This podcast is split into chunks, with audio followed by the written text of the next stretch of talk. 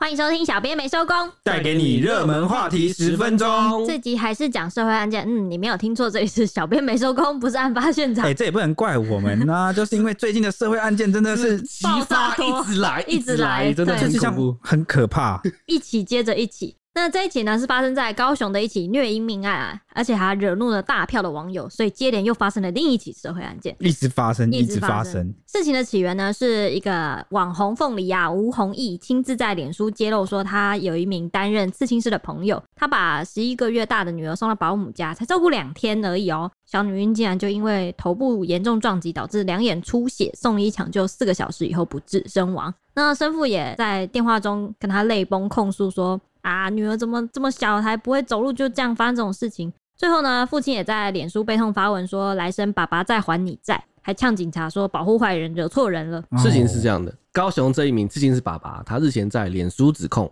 他把刚出生十一个月的女儿送去保姆家，第二天他就接到电话说女儿跌倒了，然后有脑部出血，昏迷不醒。后来送医之后啊，就紧急开刀抢救，就四个小时之后，人因为头部严重撞击，两眼出血啊，脑压高到头盖骨盖不上，然后就有点没办法救了。然后爸爸就说，医师说急救后生活可能无法自理，他觉得就是他爸爸觉得我一个漂亮的女儿没办法让她未来继续在这样子过生活了，他觉得他就放弃急救，就后来宣告不治。补充一下，那个脑压高到头盖骨盖不上去，其实如果硬是要抢救的话，他女儿可能终身之后都只能像植物人一样在床上度过，就只能躺着不能动。所以爸爸就是不太能接受这种结果，嗯，不要让孩子受苦，而且重点是能不能真的救活也不太确定。所以爸爸后来就在脸书悲痛的表示啊，女儿两天前还在车上就是欢笑，没想到才送托育哦，两天就发生这种事。保姆还声称说是小女婴要站起来的时候跌倒，头部撞到地垫才那么严重。但是他很疑惑的是，女儿明明连站都还不会站哦，说谎。对，是不是有说谎的嫌疑？这个我们不知道，检警还在调查。但是他觉得很扯，就女儿连站都不会站，结果你跟我说她是要自己站起来的时候，然后跌倒，跌倒，怎么可能？太扯。对，那他也说呢，女儿求生意志其实很强哦，坚持了好几个小时才愿意断气。他最后就是走了，真的走了。他就很沉重的喊话这个逝去的女儿啊，说希望以后下辈子还能再续父女情。他说呢，爸爸永远记得你的到来，来生爸爸再还你债。他也非常对不起女儿，然后把这个女儿接回家，让所有爱他的人在最熟悉的地方陪他最后一程。我觉得所有的爸爸妈妈发生这种事情，绝对懊悔到不行哎。对啊，就会觉得说好像是毁在自己身上，对，对对。但其实不是他的错，这个事情就是你遇到了，这个谁也没有办法料想到会这样发生。爸爸最后有呛瞎这个保姆说，等到保姆那些责任厘清以后，就会再公布这个保姆所有的资料，就是有点像身家背景给他起底啦，公布在网络上公审。对对对对，有点像这种感觉。那他也很不满，说警察不要想把事情压下来，他觉得警察在跟他胡乱一堆毛，他觉得警察惹错人了。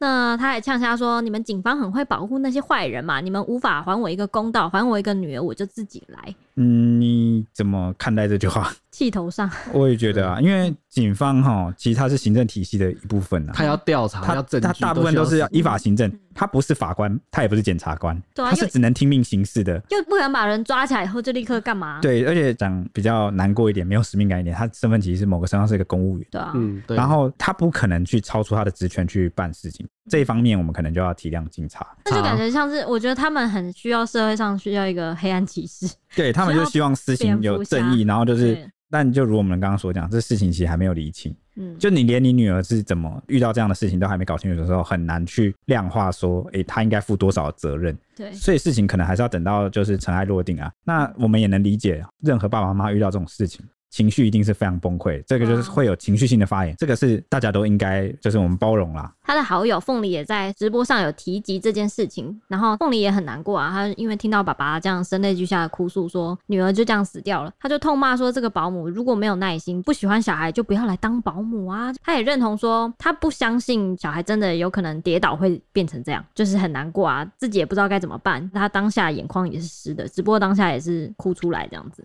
当然，他们也有公布医师的诊断证明了。他们的医师诊断证明上面是写着说，女婴送医的时候啊，脑部左侧有大面积硬脑膜下出血，然后有极度高压病脑水肿，两眼底出血啊，脑干失能啊，就是有以上述这些症状。那他到院的时候，其实已经是意识昏迷，然后脉搏就比较慢，有紧急接受脑部减压手术，但最后就是刚才讲的，因为病情真的实在太严重了，没办法，只能宣告治疗无效。警方接获报案之后啊，就是由检方会同法医去帮女婴做个相验，这样子，有会发现女婴遗体的头部有擦挫伤以及皮下淤血的伤势。他们为求慎重，就决定在下周一二十五号的时候进行复验，就来厘清女婴的正确死因，这样子。那高雄社会局也表示啊，检警已经介入调查女童的死因。如果蔡姓保姆涉及施虐啊，将终身不得担任保姆。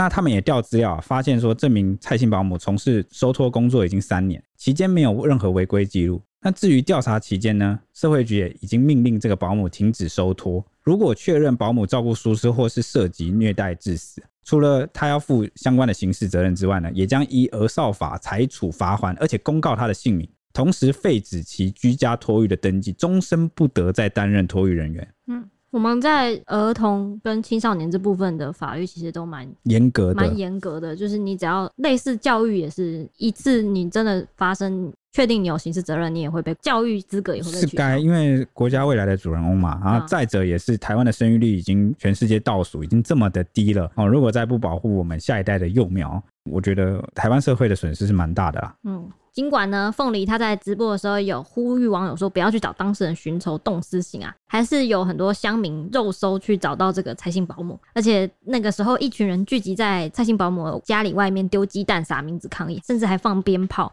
要求保姆出来面对。但是警方赶抵现场后，他们还是怒气难消啊，继续投掷一叠又一叠的名字。警方当场就把肇事的五个人带回，然后报请检察官来指挥。呼吁不要再有任何违法脱序的行为，否则一发现就一律现行犯来逮捕。他希望大家都能够保持理性，相信司法。我觉得刚刚前面讲到，大家会很生气哈，警察好像有一种刻板印象，觉得警察会保护坏人。嗯，原因就是因为对司法制度的一个失望。或是不信任感，对，不信任感，就觉得好像怎么做很多事情的坏人，就因为凭借他有钱啊，然后就是有办法花钱找律师，用一个比较轻的罪名，然后没有负担到他应负的罪责，嗯，哦，所以蛮多人可能会对这个很不满啊。但其实追根究底。法律是法律的问题，有的时候大家也会骂恐龙法官怎么判那么轻什么，但其实呢，恐龙法官这个词也也可能有点太重，因为法官他也只能依照法条定出来的这个刑度的范围，他能够自由，对，他能自由新政的部分是这个法律适不适用，然后他能用什么样的范围。就搞不好他其实已经判在法条里面是最严重的。对，所以这个真正最好的做法，其实是要靠我们的立法委员。好，你去关心你的选区的这个啊民意代表立委。好，你觉得哪一些法条应该要怎么样加重？可能拜托他修法。对，大家要一起来关注法律层面的事情，才可能让这些行政体系或司法体系的人员能够依照这个法律来达到大家的期望。民主社会嘛，我们能够做的。其实我们现在很多这种社会事情，都会凸显出台湾人对司法已经伤透了心。对，所以就很希望能够透过施行的正义来获得，但是这个是有一些程序的瑕疵的。像上次我们前几天才讲到那个陈忠诚的事件，女嫌犯最后是被依过失致死，最重只能五年嘛？对，就现在目前为止是说最重只能五年。那个时候就有访问到有一个受害家属问说：“呃，你觉得怎么样？最终如果只能判五年，你觉你的心情怎么样？什么？”那家属气到不行，就说什么：“哪能原谅啊？他杀了我的妈妈！”哎，这样子。因为他是算一个案件，就是他的一个过失致死罪。他在这个城中城失火的案件里面，虽然害死了四十六条人命，嗯，但这是一个单一的事件，嗯，所以变成说你只能用一个罪，嗯，去罚。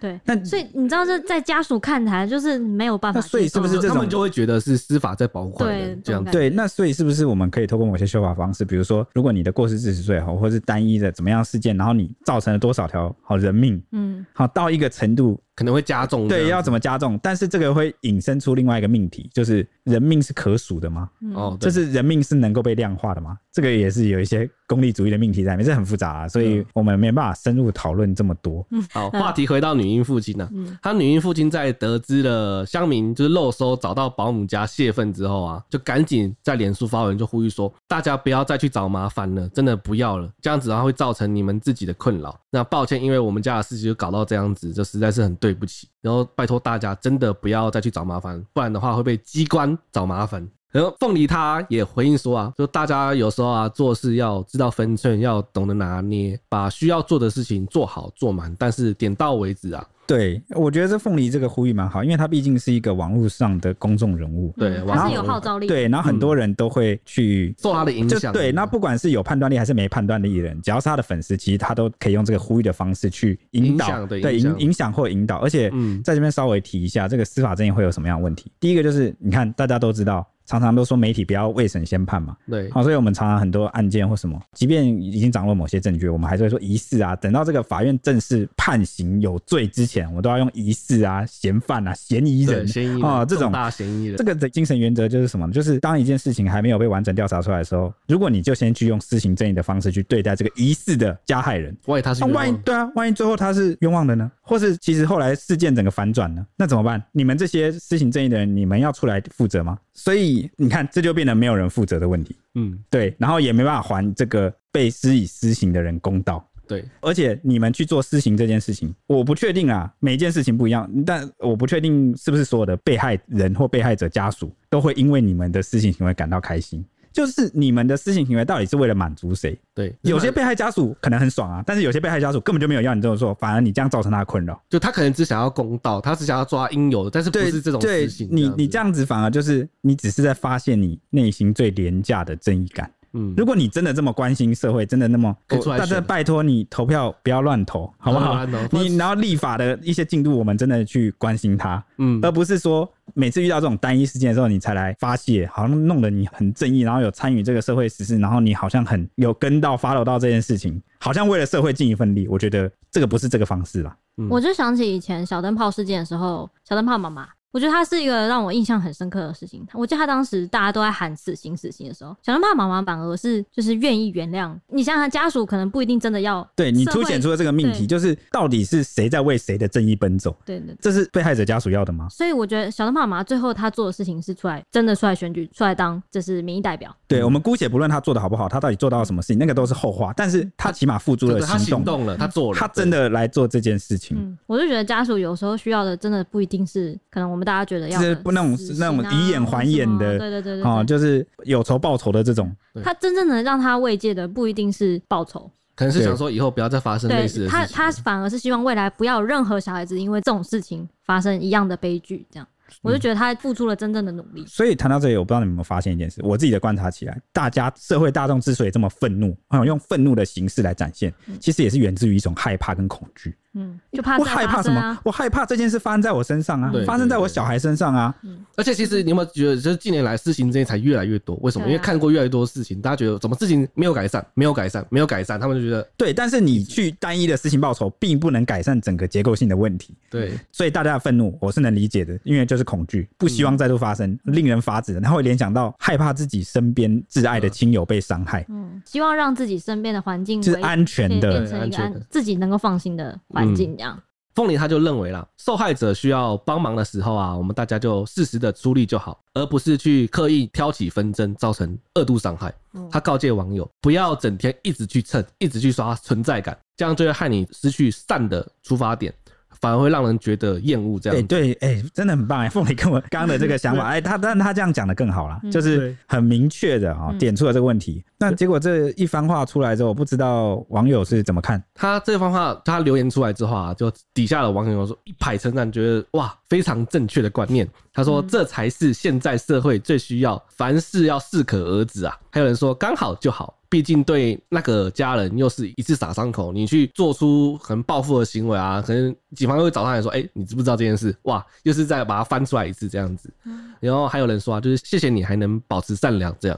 对，那虐婴事件呢，后来也在网络上就是越来越多人关注了回想。那实况主杰哥呢，李炳杰出来发文了，说他去年才刚生下女儿，所以当他看到这个新闻，就是女婴送到保姆家两天就丧命啊，他就不禁感慨啊，然后也愤慨的痛骂说，虐婴的保姆真的该死，哎、欸，等等等等，因为还没有确定保姆到底有没有涉嫌虐婴啊，是不是意外还是虐婴？我们后面还在调查，还会理清。嗯，那他说什么呢？他是另外一个观点啊。他说他是支持施行正义的哦，他支持派，因为他觉得虐婴致死的法律如果不能还给心碎的父母公道，他宁愿自己施行处理。因为他说呢，觉得对于失去宝宝的父母而言，他想象自己的女儿若遇到这样的事情，原本好端端会对你笑、会对你撒娇的孩子，才一转眼又变成冰冷的遗体，所以就会让可能很多父母内心就是更恨，说为什么不能自己带？嗯，然后就是被迫一定要把孩子送去给人家托育。嗯。所以啊，他也庆幸说啊，自己的工作是可以一边带小孩一边工作的。但是不是每个爸妈都能像他一样那么幸运？有些人就只能让自己的宝宝就是给人家带。其实讲到这边又谈到社会结构的问题了。毕竟现在大家工作都很忙，甚至有些夫妻是双薪族啦，然后都要在外面，啊、所以以前都还有可能隔代讲，可能交给阿公阿妈。对啊。那后来如果自己搬出来住啊，或离很远，然后有一些上学教育的问题，可能对啊，你不托育的话，根本就没办法带孩子啊。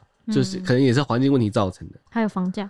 讲到这个事情哦，其实我也有跟我朋友讨论这个新闻。嗯，那我朋友跟我讲说，如果是他的话，因为我跟他表达我的观点，说我可能不是那么支持私刑正义。嗯，但他有跟我讲说，如果这件事发生在他身上，他可能也顾不了那么多，已经就是太愤怒了，真的没办法。所以我就说，嗯，当事人这个我们真的没有办法去对，但是就是希望旁边就是蹭热度的人不要硬要来蹭啊。对对对对，所以杰哥刚刚的发文啊，他谈的其实是，如果那个父母是真的想要这样的公道的话，他是支持的。嗯。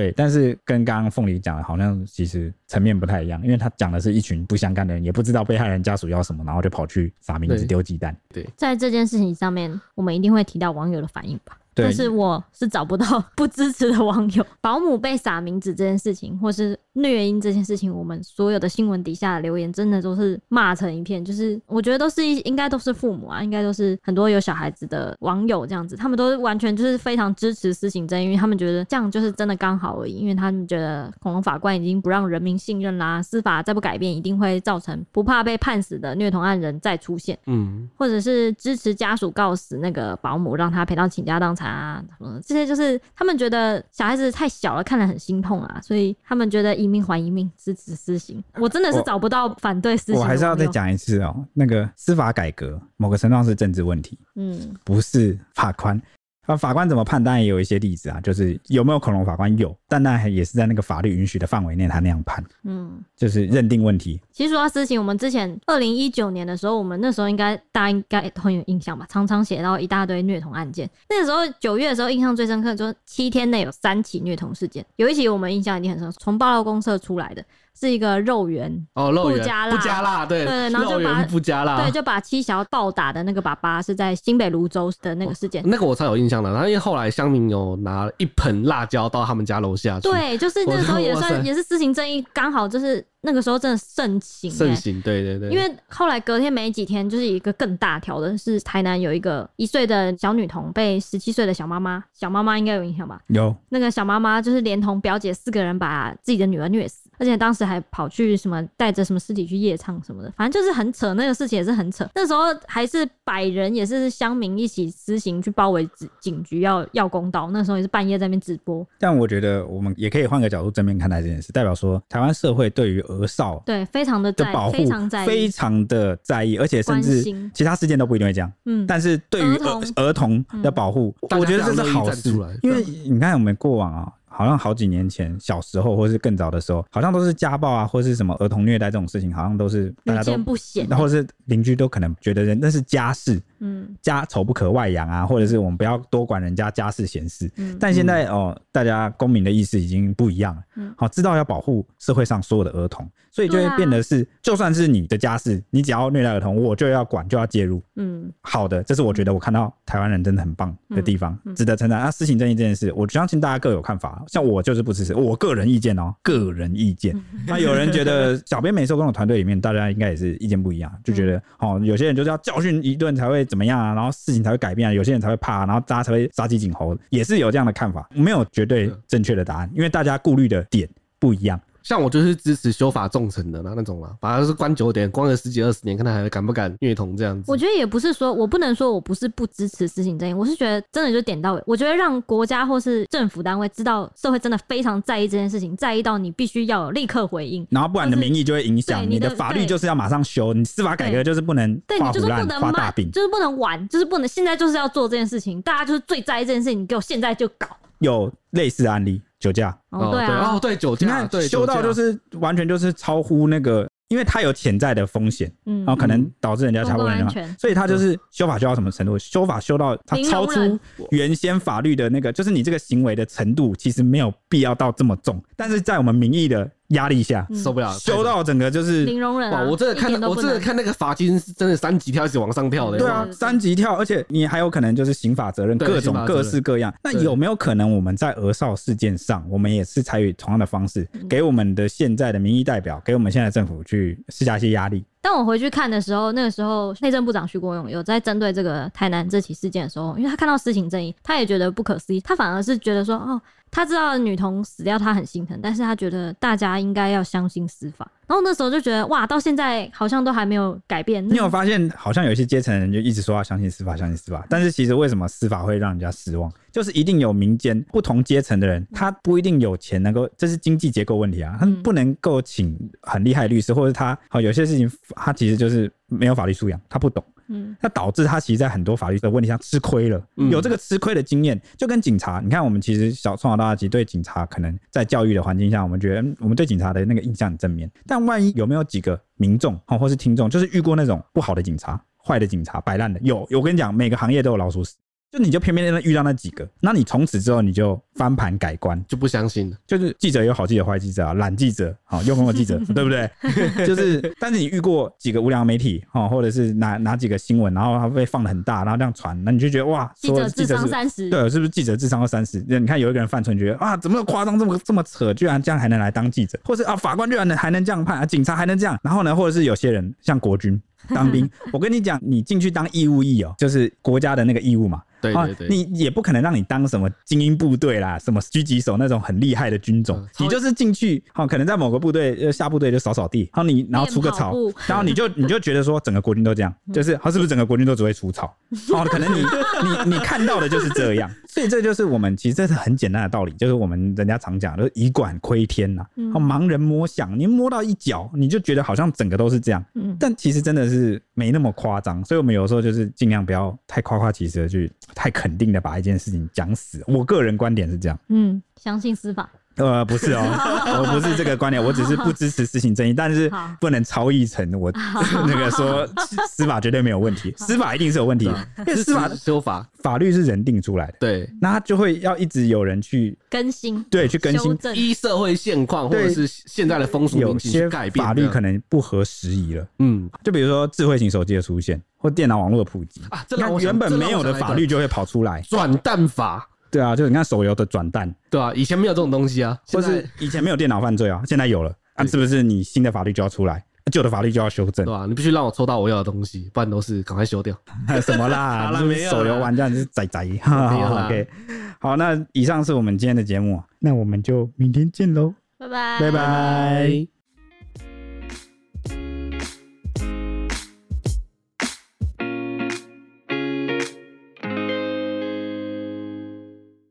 只听声音不够吗？欢迎到 YouTube 搜寻 Today is my day。现在不用氪金，只要订阅，开启小铃铛，就能看到小编没收工超精美的小动画哦。为什么听起来这么像乐色手游的广告啊？我们又没有送什么九九九屠龙宝刀，他还送魔关羽吗？但我们有送五星魔铁熊。哦，大家快来收集魔铁熊，陪你一起聊热门话题时事。